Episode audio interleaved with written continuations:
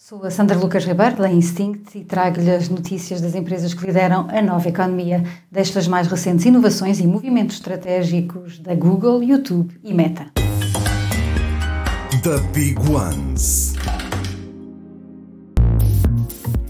O calendário da Google, que permite partilhar disponibilidades de forma aberta, tem sido muito utilizado por pequenos negócios para marcações e agora chega mais uma novidade. Profissionais como terapeutas e professores já podem solicitar o pagamento pela marcação de consultas, aulas ou explicações através do Google Calendar.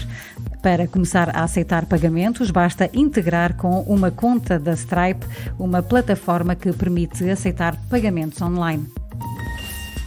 O YouTube fez uma parceria com o Universal Music Group para explorar o futuro da música na era da inteligência artificial, respeitando os direitos de autor. Com esse objetivo, o YouTube lançou o Music AI Incubator, uma iniciativa que vai permitir a artistas, compositores e produtores testar ferramentas de inteligência artificial generativa na criação de músicas. Os resultados vão permitir ao YouTube perceber de que forma estas ferramentas podem tornar tornar-se mais valiosas para artistas e fãs.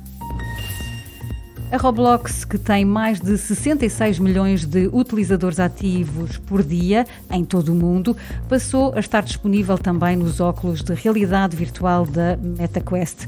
A parceria permite à Meta beneficiar da comunidade de criadores de jogos do Roblox para oferecer novas experiências de gaming através dos óculos MetaQuest. Super Toast by Instinct.